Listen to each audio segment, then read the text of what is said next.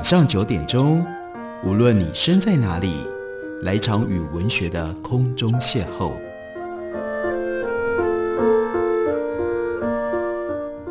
杨照谈书，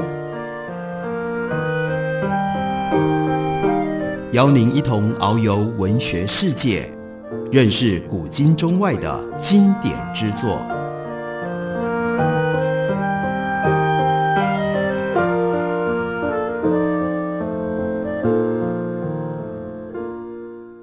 各位听众朋友，大家好，欢迎收听杨照谈书。本节目以台北广播电台 FM 九三点一，每个星期一到星期五晚上九点为大家播出。我是杨照，在今天的节目当中要为大家介绍的，这是云城文化的新书，作者是高硕泰，书名叫做《从三等秘书到驻美代表：一位台湾外交官的杂忆》。高硕泰他是一位职业外交官，而且他一生主要的生涯都是在外交界努力。尤其对美外交是他的专业领域。高硕泰，他是一九五三年出生在台北市大稻埕的本土家庭，念了建国中学、台大政治系、政大外交研究所，在台湾接受完成的养成教育。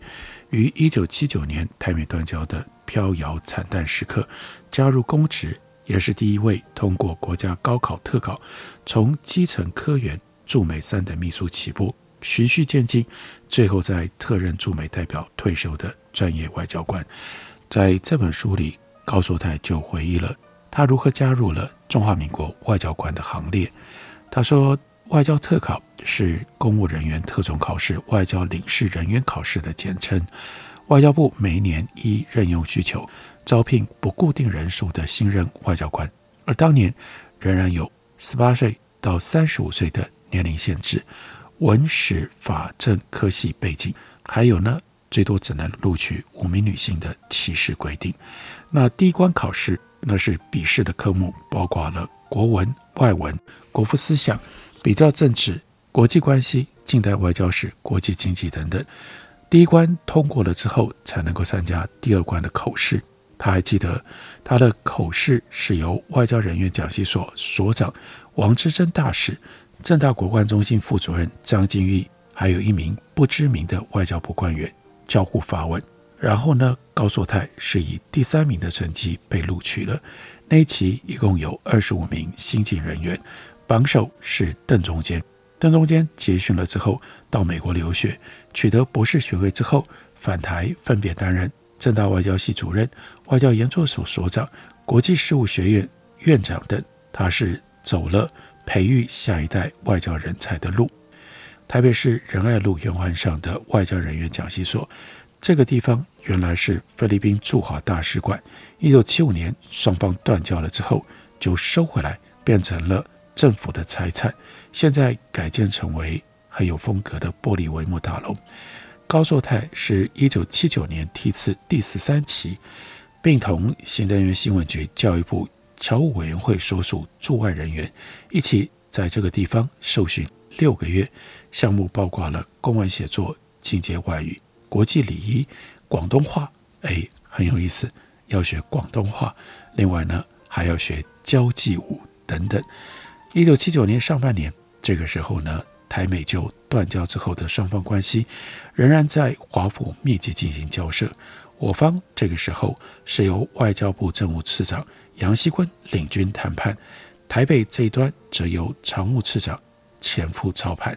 不满当时的美国总统卡特，有一批美国国会议员，他们分属两个党，共和党跟民主党，而是对于台湾都非常友好。这批议员这个时候呢，就在推动要通过《台湾关系法》。一九七九年四月十日，这个时候，《台湾关系法》由卡特签署。回溯到一九七九年一月一日生效，台美关系处于历来的最低点，未来如何充满了高度不确定性。国人的情绪从几个月前卡特政府宣布断交的时候的愤怒、激动，慢慢转变为失落、犹疑，一片愁云惨雾。那前夫那时候百般匆忙不言而喻，所以他前来向学员开训讲话后。就只是随口客气说说，欢迎提出问题。这时候高硕泰回忆，我不自量力，竟然举手发言，指出国内民心士气因为台美断交而陷入彷徨无助，对国家外交前途尤其感到悲观。政府应该要体察民意，责无旁贷，为台湾的孤立处境打开一条活路。前夫大概未料有此出身之徒，居然在外交才子，这是前夫他当时的外号，在他的面前放言高论。不过，在回忆当中，前夫表情没有什么不愉快，向全体新进人员再度勉励，要发挥专业敬业的精神，勇于承担未来的重责大任。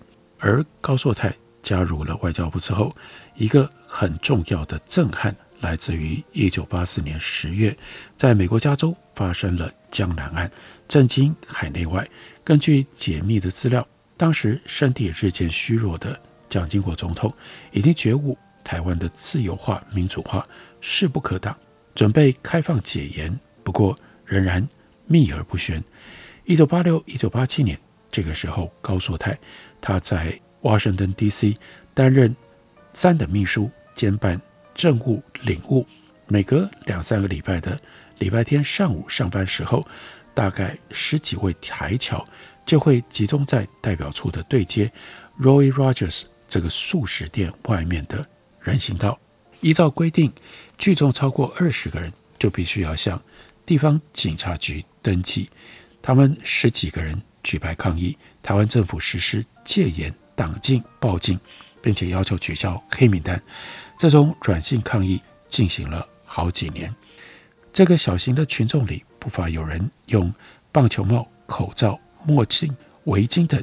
尽量遮住脸部，甚至套上了超市的购物纸袋，挖开两个眼洞，叫做鬼面具。显然，他们不愿意被视出庐山真面目。但是，代表处对他们的身份多少都已经掌握了。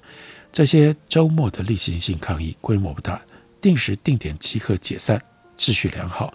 华府民众对各式各样示威游行早就司空见惯。台侨的抗议集会并没有引起社区人士特别的好奇，只有少数开过去的车辆会按一两下喇叭，象征性的声援。驻代表处的上级长官委婉提醒我们这些资浅人员，台侨多数虽然不是激进的台独分子，但驻外人员仍然要注意分歧，不可以跟他们个别或者是相关组织团体有所接触。如果涉及敏感状况，必须要立即报备汇成给国内。有一天周六的早上，轮到高硕泰领务值班，接到了一通外线电话。一位男士在电话的那一头用流利的英语说：“Are you Mr. Gao, the new visa officer? Do you understand Taiwanese?” 那高硕泰肯定的回答。接着对方就改用台语说。他是 Mark Chan，声调平和地指出，台湾当局实施戒严，许多海外台侨被列入黑名单，有家归不得，非常不合理，违反了人权。接着，对方 Mark Chan 他话锋一转，特别提出了一个叫做蔡武雄蔡武雄向代表处申请签证，准备要返台探视他年老的亲人，但是迟迟。没有得到答复，就希望代表处呢，基于人道考量，优先予以核准。这个时候，高素泰向对方坦言，并未承办，也不熟悉蔡他的申请案。礼拜一上班会报告上级，同时就反问对方说：“你怎么知道我姓高，而且是新进签证的人员呢？”对方就说：“超不雄列在黑名单。”签证申请案拖延已久，然后代表处拒不答复，而华府地区台侨乡亲近期听说，哎，来了一个台湾囡仔，在协调会办理领务，所以不惜一试，希望能够找出一线机会。所以这个时候，对方这个 Mark Chan 居然认为，当年戒严时期黑名单人物的签证案，找到一个刚刚外放的。台籍台湾囡仔三等秘书有可能峰回路转，奇迹搞定吗？但是高硕泰一直记得，记得的是什么？那一通电话的背后透露了多少心酸和期待？直属上级听完了报告之后，就表示：“Mark Chen 是谁呢？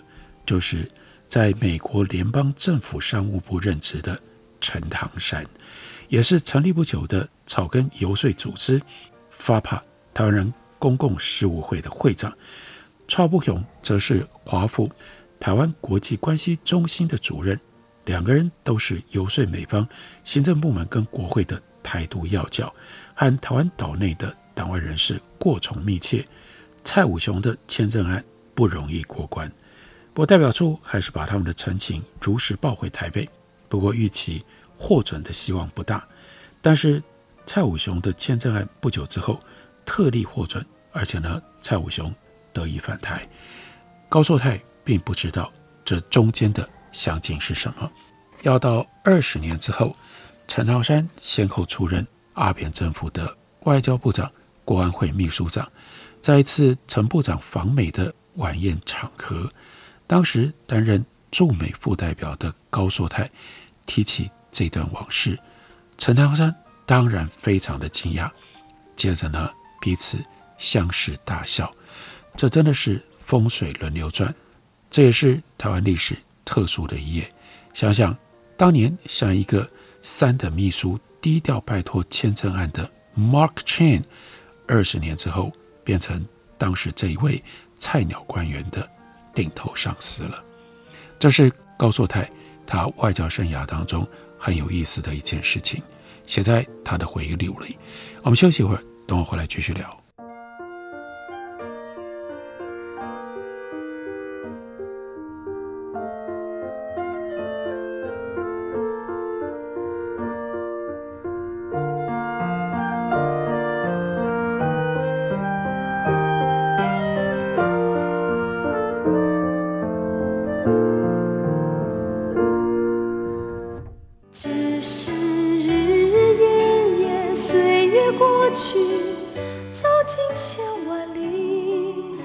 台北好声音尽在台北广播电台 FM 九三点一 AM 一一三四，陪伴您的幸福好时光。大家好，我是郑怡。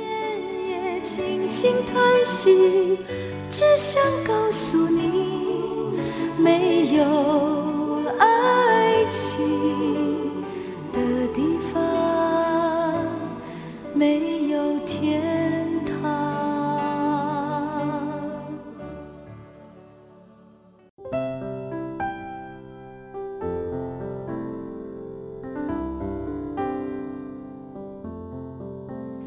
听见台北的声音，拥有颗热情的心，有爱与梦想的电台，台北广播 FN 九三点一。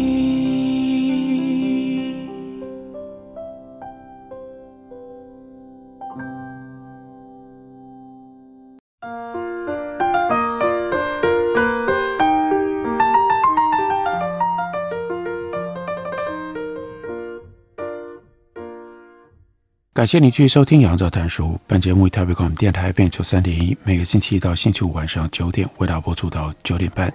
今天为大家介绍的这本是远传文化的新书，书名叫做《从三等秘书到驻美代表：一位台湾外交官的杂忆》。这位台湾外交官担任对美外交几十年的时间，他是高硕泰。高硕泰他曾经担任过外交部的。北美司第一科科长，他的前任是沈履勋。那科长是外交部体系的基层主管，但因为北美司多年来号称天下第一司，一科承办非常敏感的、有机密性质的台美政治军事关系核心业务，因而这个时候上任担任科长，自然必须戒慎恐惧，不能够有任何的差错。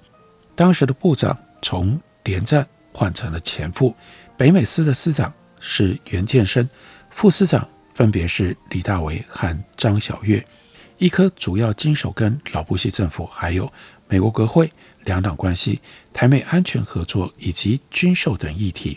大致告诉他胜任愉快，倒是因为经济问题，例如说大幅贸易顺差、外汇存底、智慧财产权、商标仿冒等衍生的政治效应，那就比较棘手。另外还有一件让他印象深刻的事情，写在这本回忆录当中。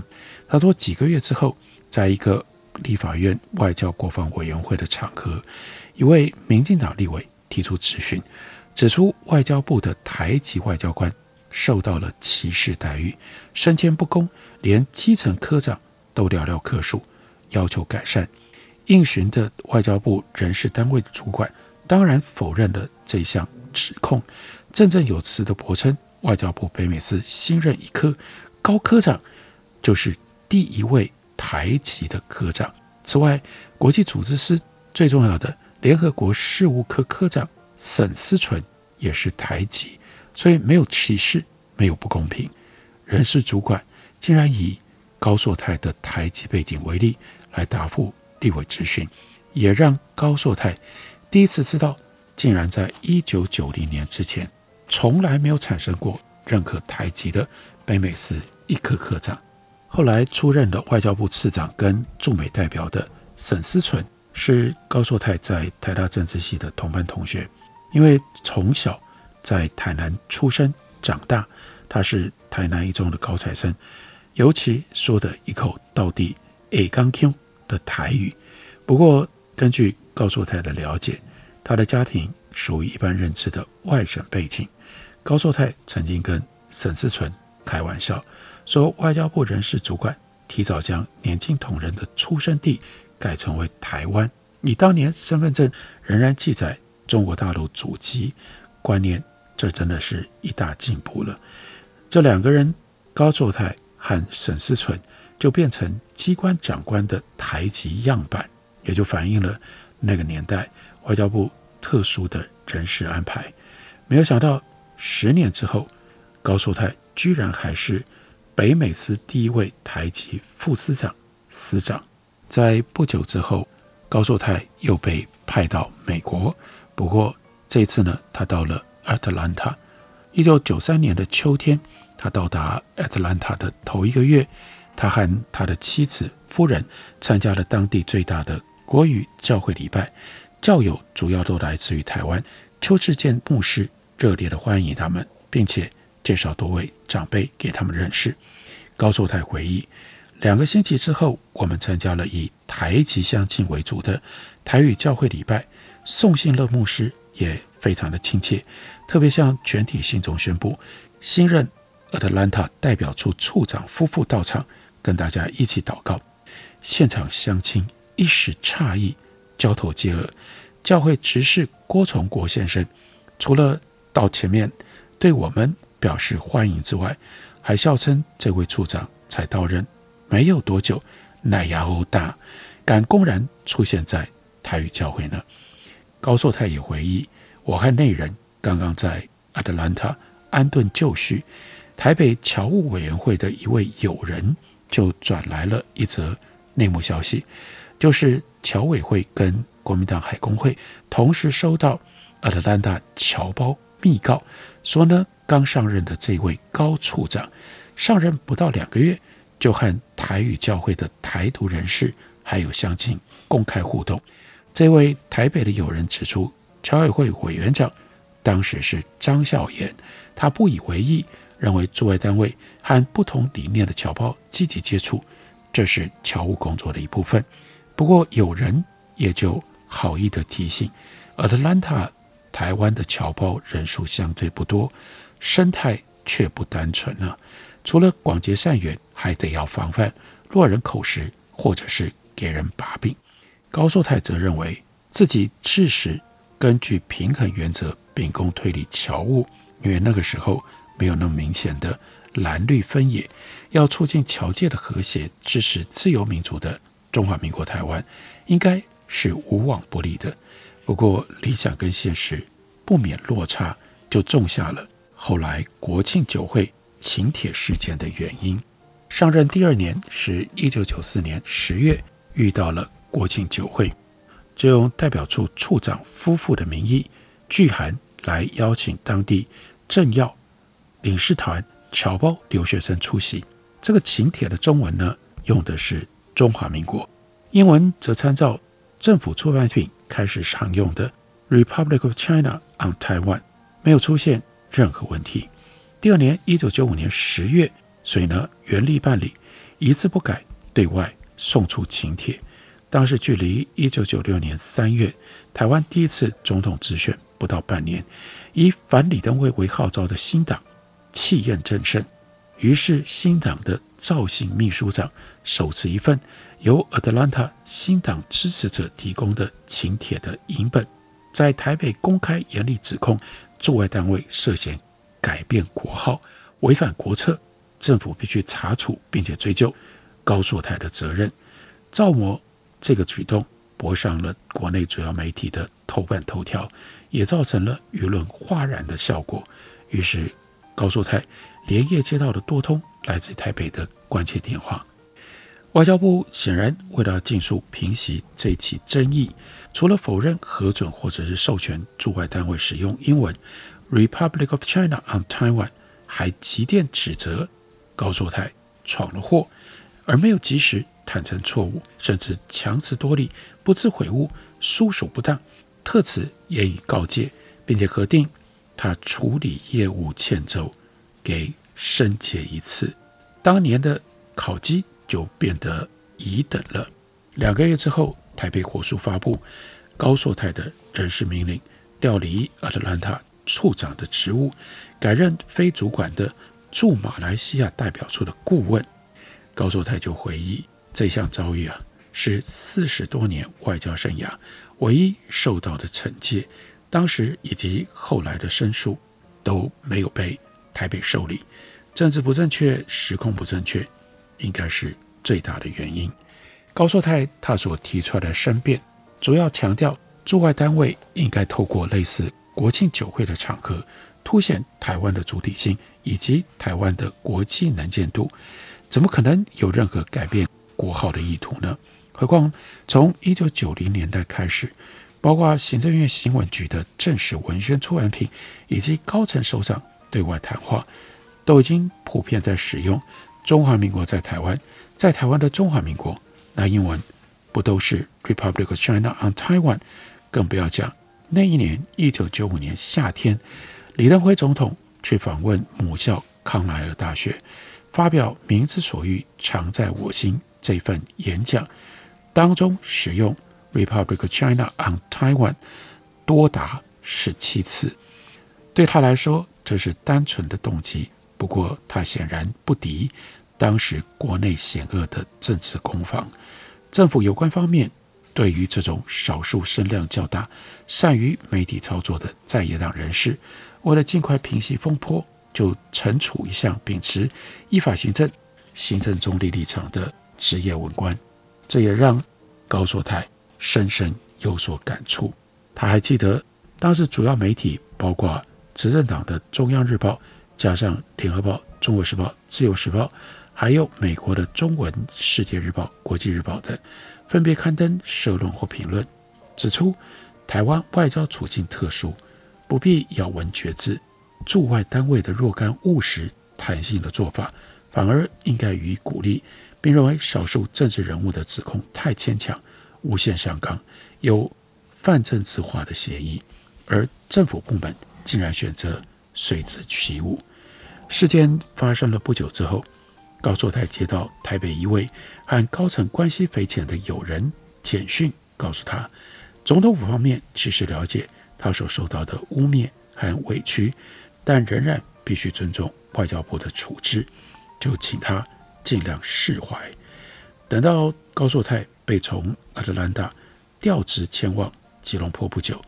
一位知道内情的外交部同仁也含蓄地告知，当时人事官员奉命牵办的惩戒额度，当然不是申诫一次。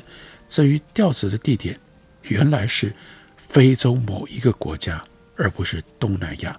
这要经过了层层的内部讨论才予以定夺。这又是在这本书里充分反映出外交上台湾曾经经历过的。层层转折变化，其中一项很有代表性的事件。这本书是高硕泰他所写的，从三等秘书到驻美代表，一位台湾外交官的杂役。感谢您的收听，明天同一时间我们再会。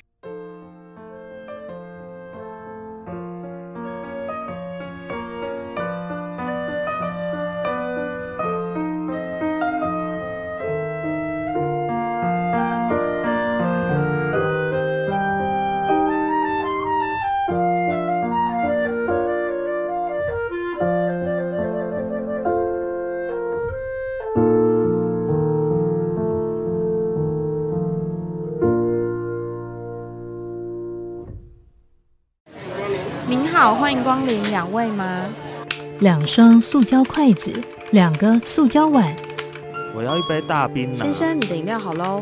一支吸管，一个塑胶杯，一个塑胶杯膜，一个塑胶袋。每年有八百万公吨的塑胶垃圾进入海洋，影响到生态环境与海底生物的生存。不再使用一次性塑胶用品，减速爱地球，从你我做起。